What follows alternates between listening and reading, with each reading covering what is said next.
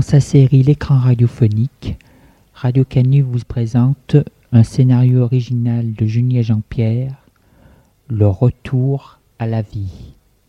Mise en scène, production Junie Jean-Pierre, enregistrement CVRP.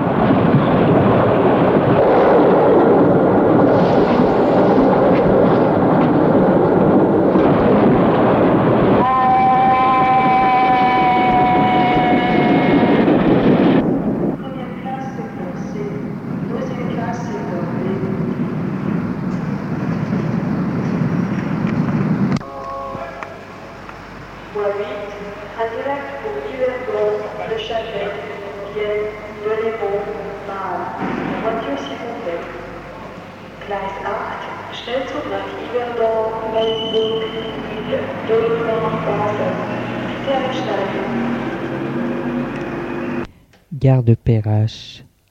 Patrick descend du train de Saint-Étienne. Il tient à la main un sac de voyage.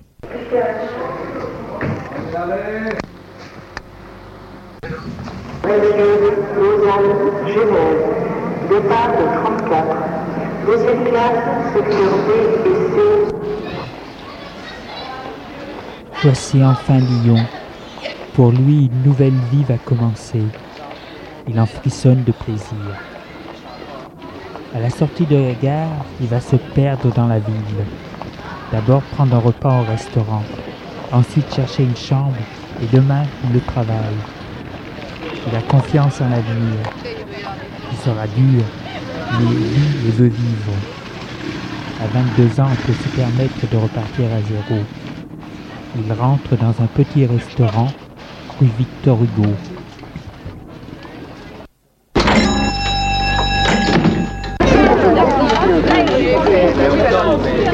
Il se sent bien. Il n'est entouré que de gens qu'il ne connaît pas. voglio fare appetito, quindi mi piace.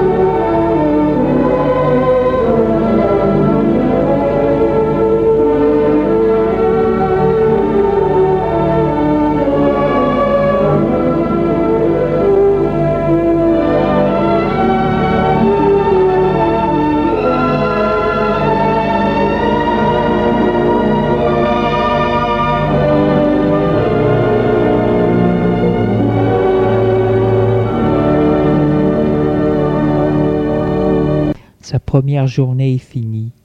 Il a beaucoup marché et cherché pour une chambre. Faute de mieux, il a trouvé rue Saint-Vincent une chambre dans un petit hôtel.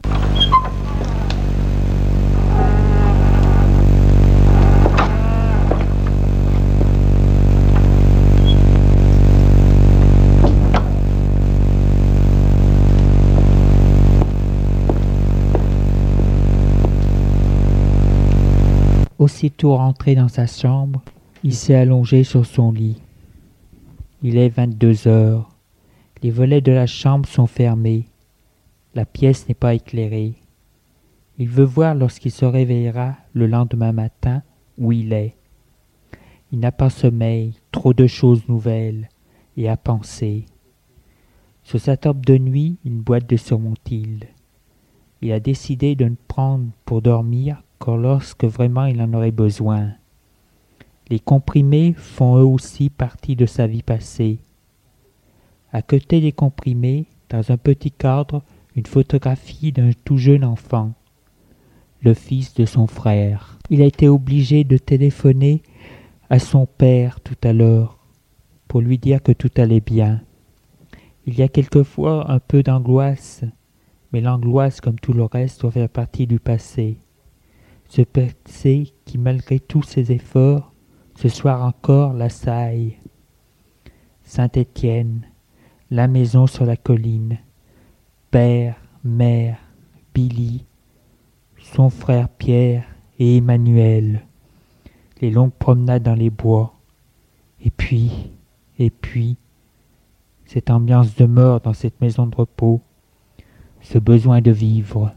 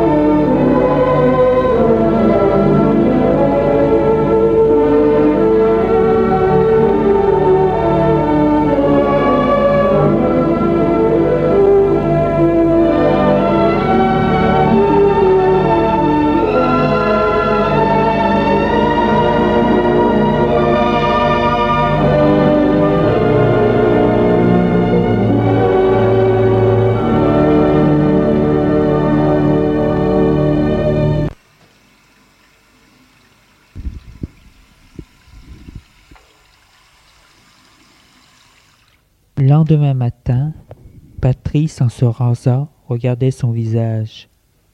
Un visage allongé, mince, les cheveux courts, bruns, pas beau mais sympathique. Il était grand, mince, et ses gestes ne manquaient pas de grâce.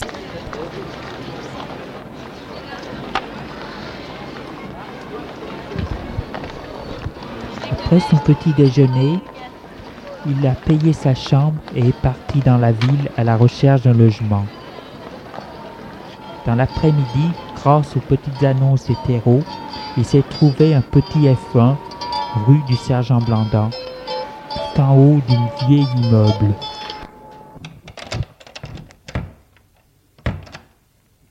Un petit couloir, une grande pièce cuisine, une chambre et une salle d'eau WC. C'est vieux, usé et les meubles ne sont pas très glais. Mais, avec une photographie des parents sur la cheminée, des posters dans la chambre, des livres dans un rayonnage, la guitare, prêt à la consigne de la gare, pendue au mur.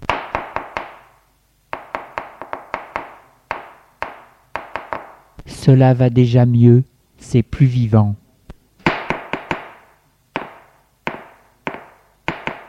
Après avoir rangé toutes ses affaires, il contempla son nouvel univers. Il se souvint lorsqu'il avait aménagé pour la première fois, c'était avec Emmanuel. Là, n'avait pas été pareil.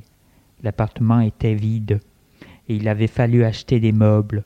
C'était lui qui avait choisi la chambre, le réfrigérateur, la cuisinière. Emmanuel s'était contenté de dire oui.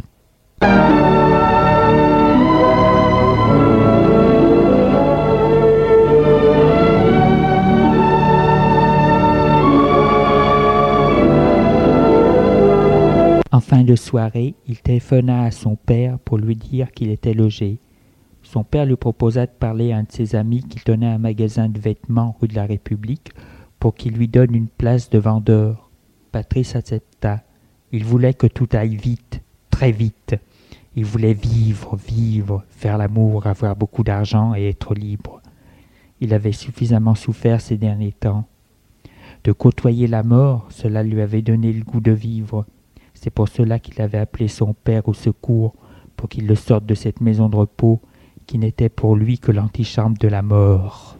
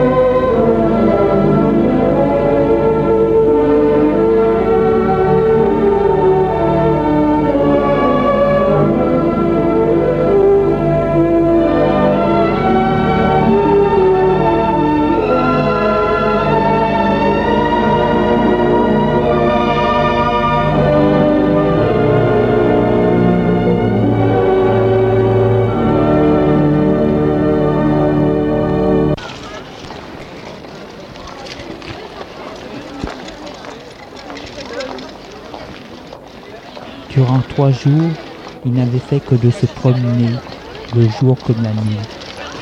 Il aimait Lyon et sa grisaille, la foule, le bruit. La nuit, il aimait marcher des heures au hasard, croiser des visages inconnus, et qui sait peut-être faire une rencontre.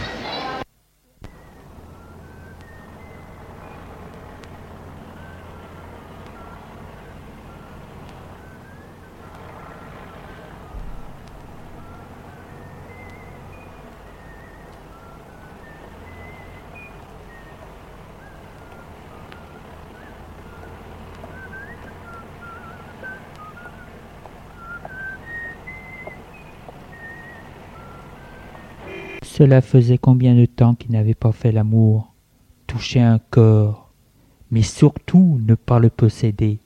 Plus jamais cela. Se servir des autres et les rejeter. Voilà sa nouvelle conduite.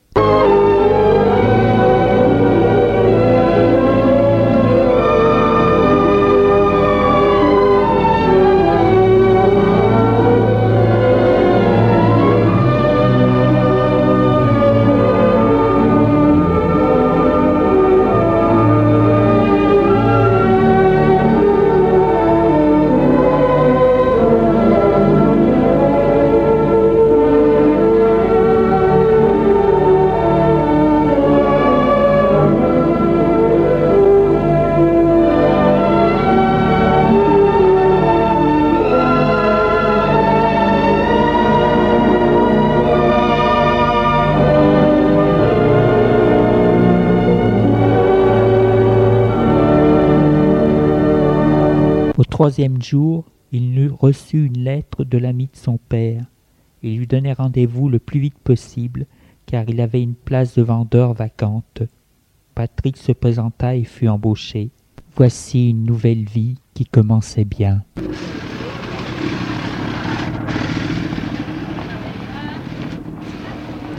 Au bout d'une semaine, il avait déjà pris ses habitudes. Mais parfois, dans la journée, une sensation du passé se réveillait en lui, comme un grand trou noir. Cette sensation d'être et de n'être plus. Ce corps qui bat. Ces bruits sourds.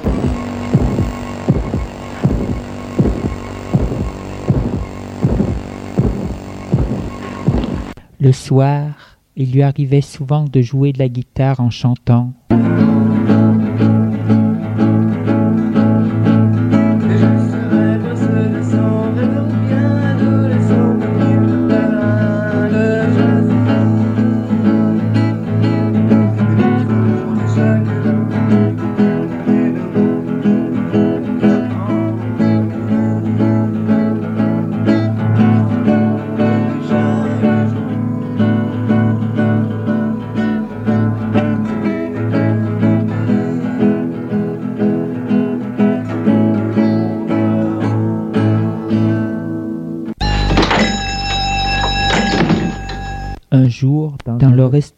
Où il prenait son déjeuner, il a rencontré François. Il y avait du monde ce jour-là et François dut s'asseoir à côté de Patrice. Ils ont rapidement sympathisé. François avait à peu près le même âge que Patrice et était lui aussi vendeur. Ils ont décidé de prendre désormais le repas ensemble.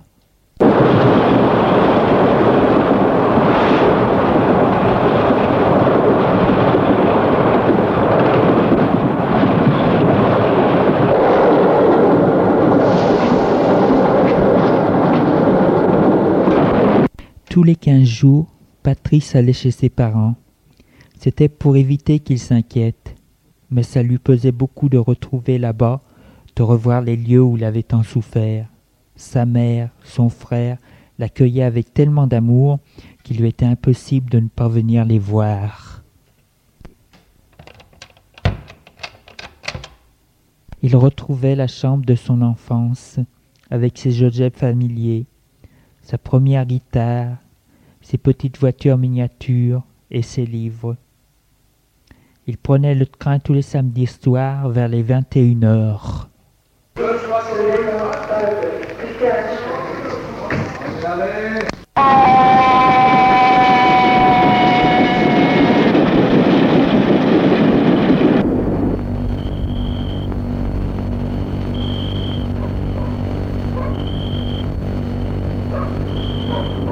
Ses parents lui avaient laissé les clés pour qu'il puisse rentrer alors qu'il souhaitait.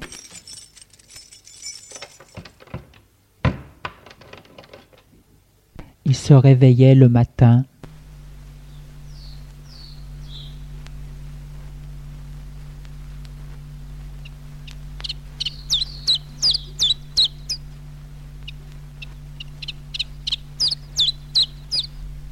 Seule sa mère était réveillée. Ils prenaient le petit déjeuner ensemble, s'il faisait beau, sur la terrasse ou alors dans la cuisine. C'était le meilleur moment de la journée. Ils avaient une heure pour eux tout seuls. Il racontait à sa mère sa semaine et ses espérances. Son histoire, son travail allait bien. Son patron, après les vacances, allait le nommer premier vendeur. Sa mère se faisait surtout du souci pour sa vie privée. N'était-ce pas trop difficile de vivre seul? Ne risquait-il pas de rechuter? Il la prenait dans ses bras et lui disait que non, c'était bien fini maintenant.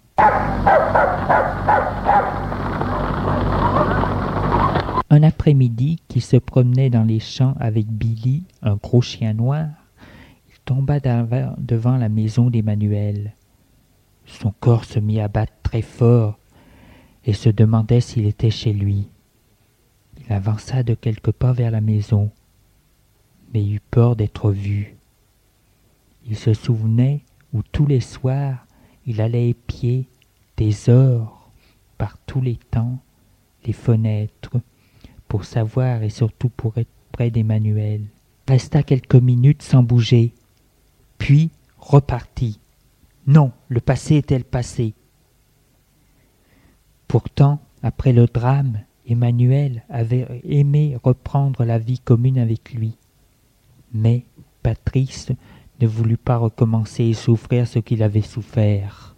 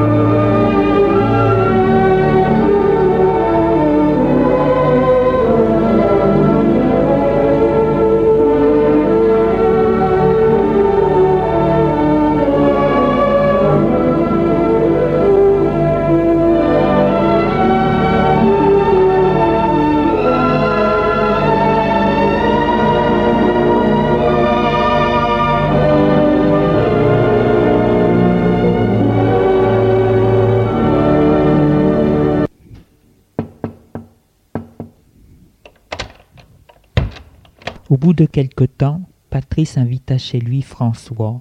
C'était un samedi soir. Dis donc, t'es pas mal ici. C'est mieux que chez moi. C'est toi qui fais le ménage Oui.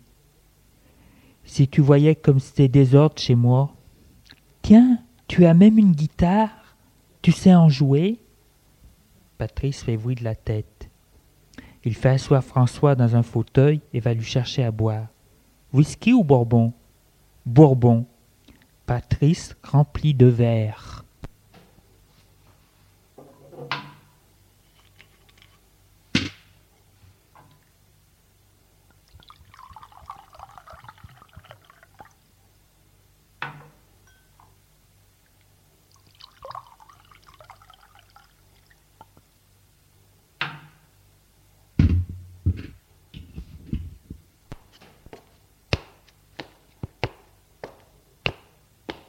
Va s'asseoir à côté de lui.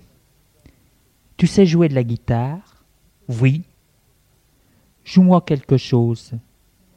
Patrice s'exécuta.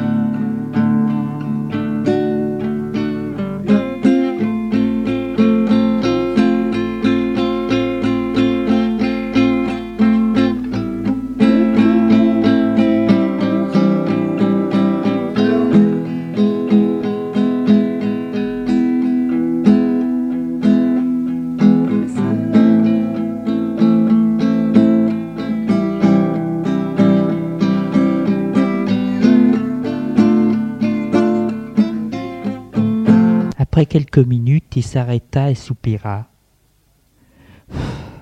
Cela fait si longtemps que je n'ai pas joué. Je ne sais pas très bien chanter. Non, c'était personnel, ça allait bien. Après avoir bu une gorgée, François continua. Tu vraiment seul Tu n'as pas de petit ami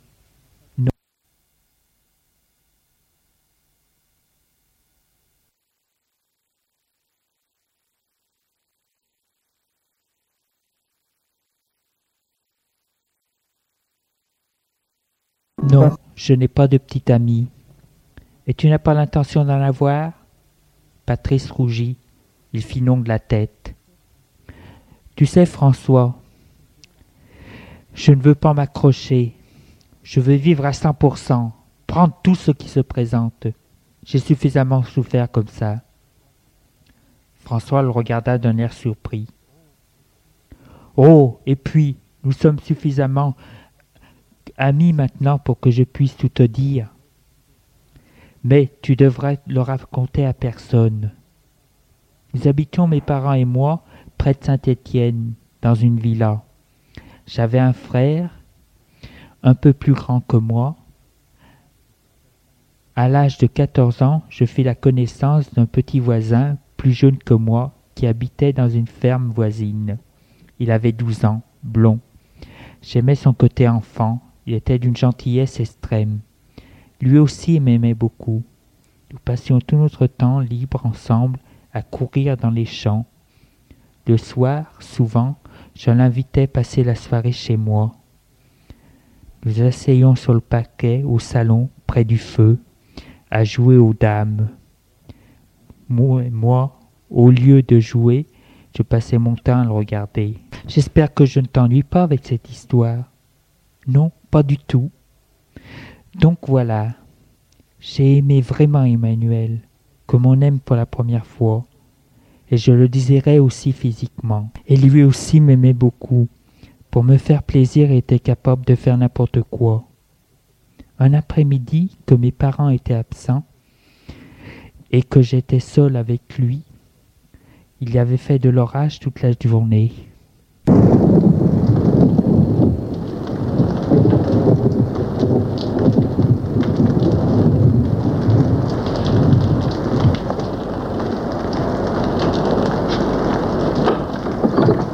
L'air était lourd. J'étais allongé sur mon lit.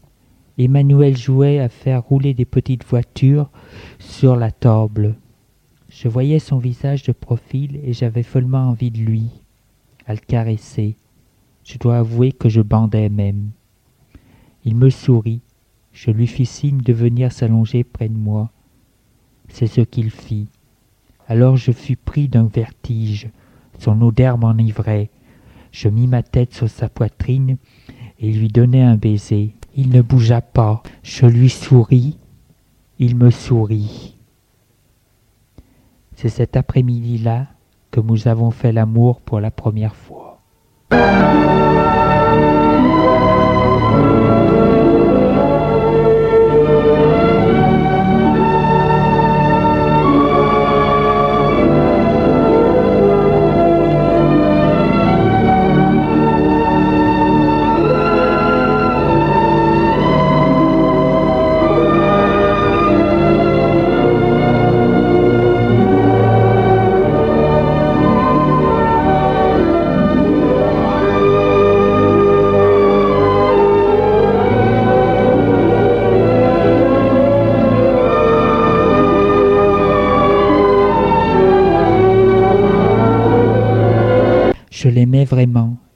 Que lui aussi m'aimait.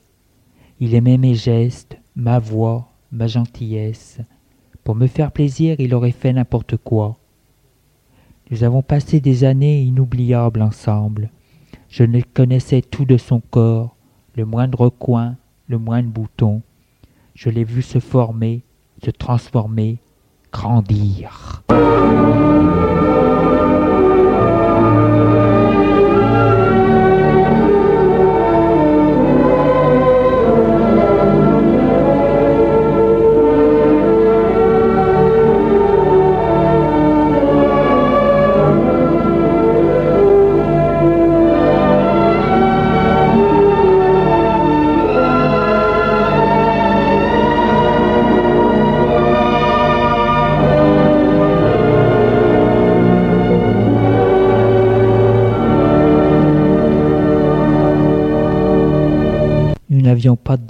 À nous voir.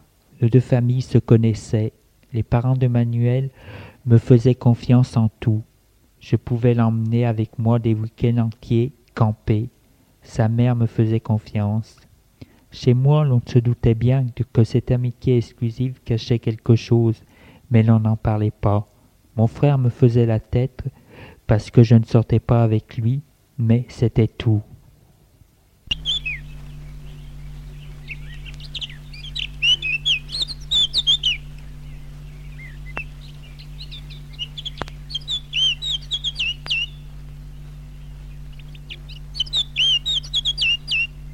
Le temps passait, Emmanuel grandissait et ses frères trouvèrent bizarre qu'il ne sortait pas avec des filles de son âge.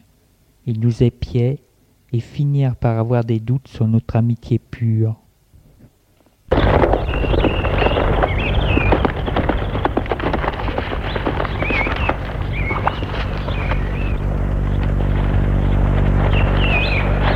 Un jour, ils nous surprirent en train de s'embrasser sur la joue, que je faisais à chaque retour de l'école. Le soir, au dîner, ils le dirent et traitèrent Emmanuel et moi de pédés. Le père dit que désormais il fallait qu'il voie d'autres personnes que moi. Malgré l'interdiction, on se voyait tout de même. Et puis, ce n'est pas cela qui me gênait. Non, je t'ai dit qu'Emmanuel aurait fait n'importe quoi pour me faire plaisir. Lorsqu'il eut quinze ans, il changea. Nous faisions toujours l'amour ensemble, mais il le faisait, lui, avec beaucoup plus de discrétion. Avec toujours autant d'amour, mais avec moins de plaisir. Lorsque nous sortions dehors, il regardait les filles. Si dans un film une fille se déshabillait, cela le faisait bander. Cette constatation me fit une peine immense. Emmanuel aimait les femmes. Alors je me mets à réfléchir. Et si Emmanuel faisait l'amour avec moi, juste pour me faire plaisir Pauvre Emmanuel, en étant avec moi, je lui gâchais sa vie. Il souhaitait peut-être se marier, avoir des enfants. Par ma faute, il n'aura rien de tout cela. Et puis, il risquait d'avoir une mauvaise réputation. Dans sa famille, déjà on traitait de pédé. C'est terrible, tu sais, François, de s'apercevoir que l'on gâche la vie de la personne que l'on aime.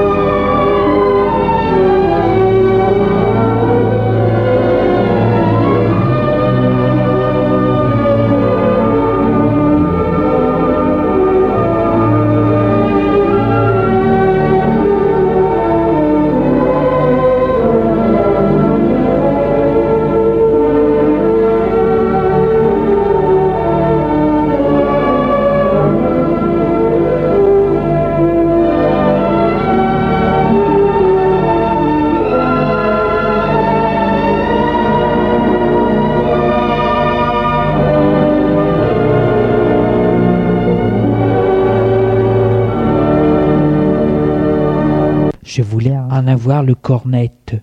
J'en parlais franchement à Emmanuel. Je lui demandais de me répondre tout aussi franchement. Après beaucoup d'hésitation, il me dit que oui, il était attiré par les filles. Je lui dis Puisque c'est ainsi, Emmanuel, il ne faut plus nous revoir. Il se mit à pleurer et me dit que jamais il ne me quitterait, que c'était moi qu'il aimait. Je dû lui promettre que nous resterions toujours ensemble pour qu'il cessât ses larmes. Je m'aperçus avec horreur qu'Emmanuel était devenu ma chose, qu'il en que j'en avais fait ma chose. Il ne pouvait pas vivre sans moi. J'étais sa drogue.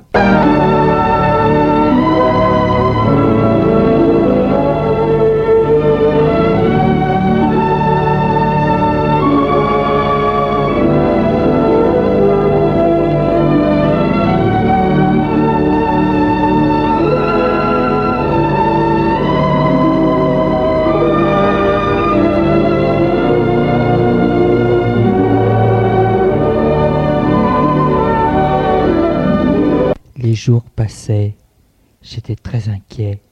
Depuis que je savais qu'il aimait les filles, j'étais devenu jaloux et passais mon temps à l'épier. Souvent le soir, pour savoir ce qu'il faisait et aussi pour être près de lui, je passais des heures sous ses fenêtres à épier la moindre lumière.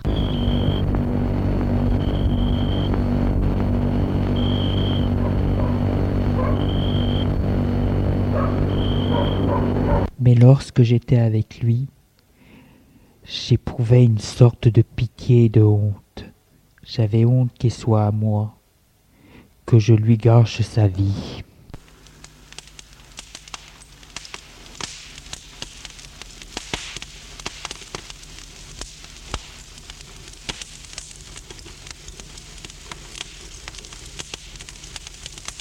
Nous faisions toujours l'amour, mais je le faisais avec un arrière-goût de culpabilité.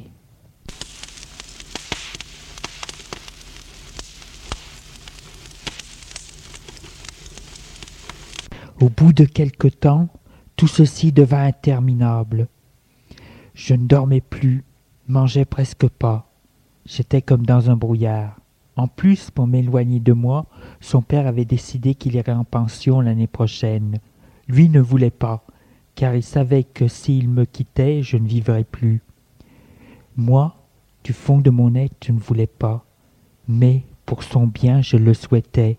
Cela permettrait qu'il s'échappât de mon étreinte. Je me dis aussi que si je ne le voyais plus, j'en mourrais.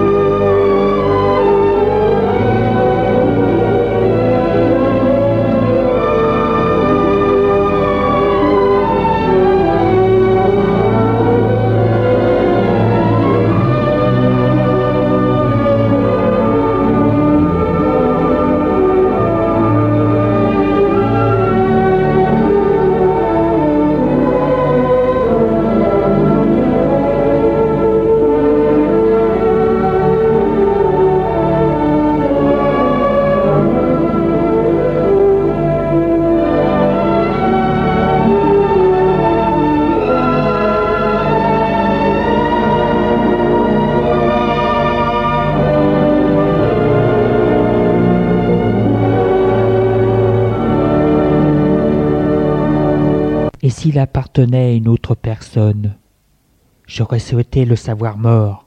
Mort Lui Non. Il valait mieux que ce soit moi. Si je meurs, il sera libéré de moi. Il pourra partir en pension et plus tard se marier et être heureux. Oui, si je l'aime vraiment, je dois me sacrifier.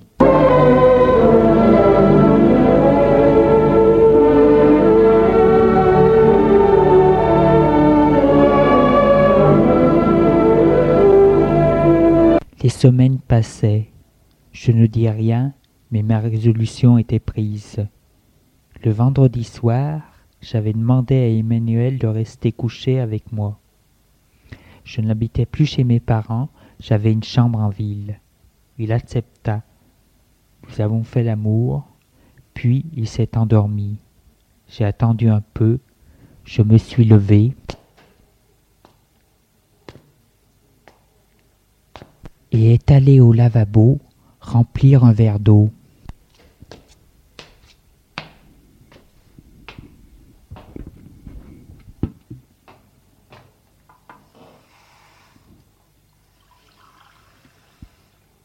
pris le tube de surmontil que j'avais pris à ma mère et retournai me coucher après avoir bu.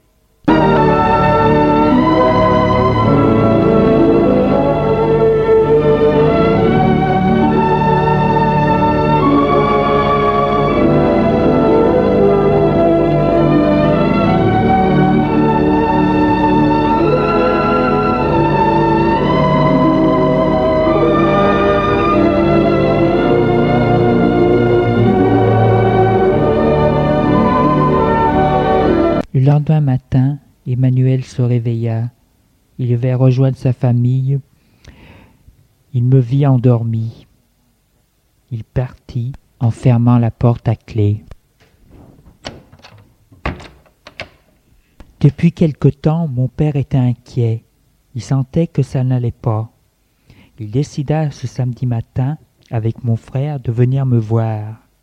Ils montèrent les escaliers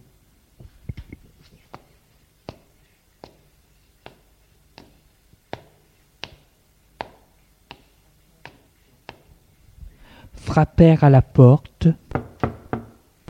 Pas de réponse. Quelque chose me dit qu'il est arrivé un malheur à Patrice. Je descends chercher les clés chez le propriétaire. Reste ici.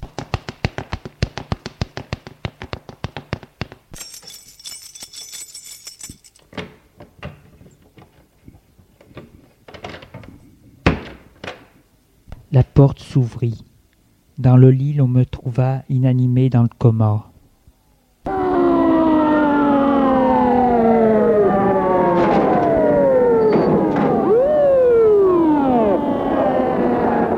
SAMU, hôpital, réanimation, des mois dans le coma, puis maison de repos. Emmanuel vient me voir, il voulait que l'on revive ensemble.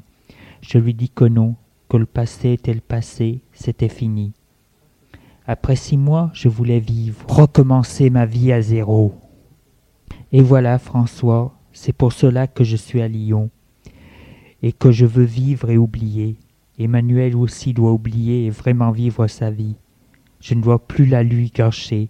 Moi, j'ai fait ce qu'il fallait faire, mais je ne me sacrifierai plus jamais pour personne.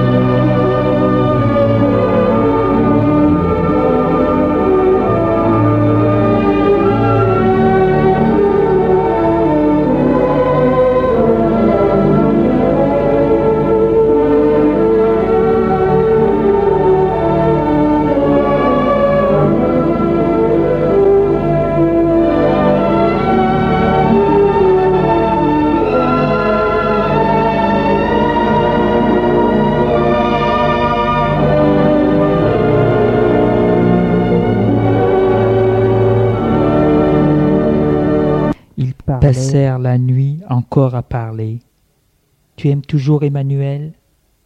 Oui, je l'aimerai toujours. Est-ce que j'ai vécu avec lui? Je ne le vivrai plus jamais avec personne. C'était trop beau.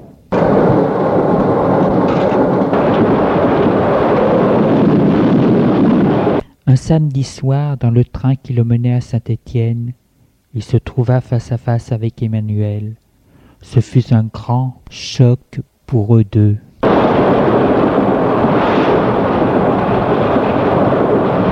Parlèrent de ce qu'il faisait. Emmanuel lui dit qu'il était avec une femme.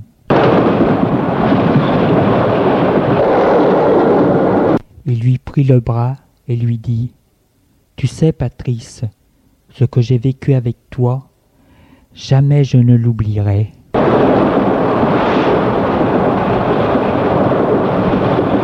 Ils restèrent un long moment en silence, les yeux dans les yeux. Puis Emmanuel s'éloigna.